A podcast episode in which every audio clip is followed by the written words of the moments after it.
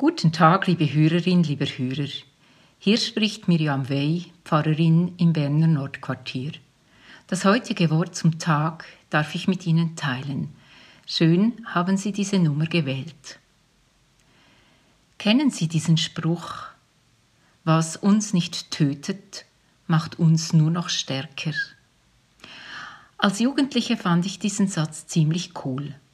Später hat mich das Leben gelehrt, dass diese Aussage nicht nur respektlos ist, sondern auch ziemlich daneben.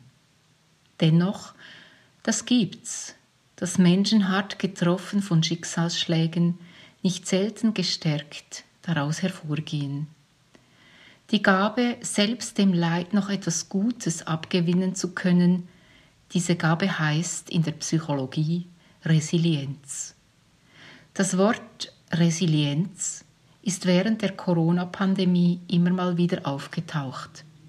Und mit ihm die Frage, was stärkt, was kräftigt, was baut innerlich auf in dieser allgemeinen Krise?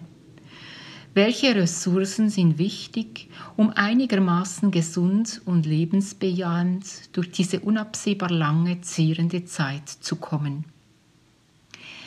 In der Bibel gibt es eine Fülle von Geschichten, die von schweren Lebenserfahrungen erzählen. So verliert das erste Menschenpaar gleich schon ein Kind. Oder denken Sie an Hiob, den schwer geprüften schlechthin. Oder an Paulus, der traumatische Erfahrungen machte auf seinen Missionsreisen.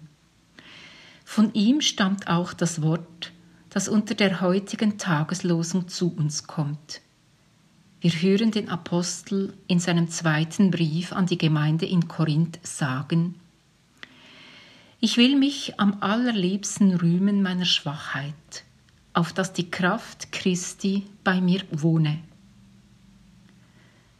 War Paulus resilient? Wenn wir seine Briefe lesen, drängt sich oft die Frage auf, wie übersteht man so etwas? Immer wieder betet er in seiner Not. Das ändert zwar nicht viel an seiner äußeren Situation, doch er spürt und begreift, dass sich die Kraft Christi paradoxerweise gerade in der Schwachheit zeigt. Darin erfährt er Trost und Stärkung. Ja, er kann sogar sagen, denn wenn ich schwach bin, dann bin ich stark. Gott macht seinem Leiden zwar kein Ende, aber seine Gnade hält ihn von innen. Eine Kraft und Stärke bauen ihn von innen her auf, ja, nehmen Wohnung in ihm. Das stärkt seine Resilienz mehr als jede wunderbare Gebetserhörung. Resilienz fällt also nicht einfach vom Himmel. Hat Prozesscharakter. Sie entwickelt sich in unserem Inneren je nach der Situation, in der wir sie nötig haben.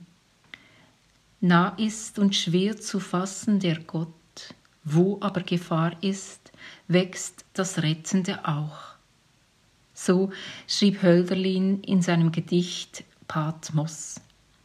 Allerdings ist das nicht ein simpler Kausalzusammenhang. Es gibt da eine Vorbedingung dass wir nämlich offen sind für Gott und seine Gnade. Vergewissern lässt sich diese Gottesnähe im Gebet. Ob das vielleicht die größte Quelle ist von Resilienz?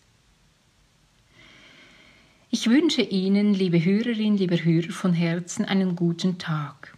Bleiben Sie behütet. Auf Wiederhören.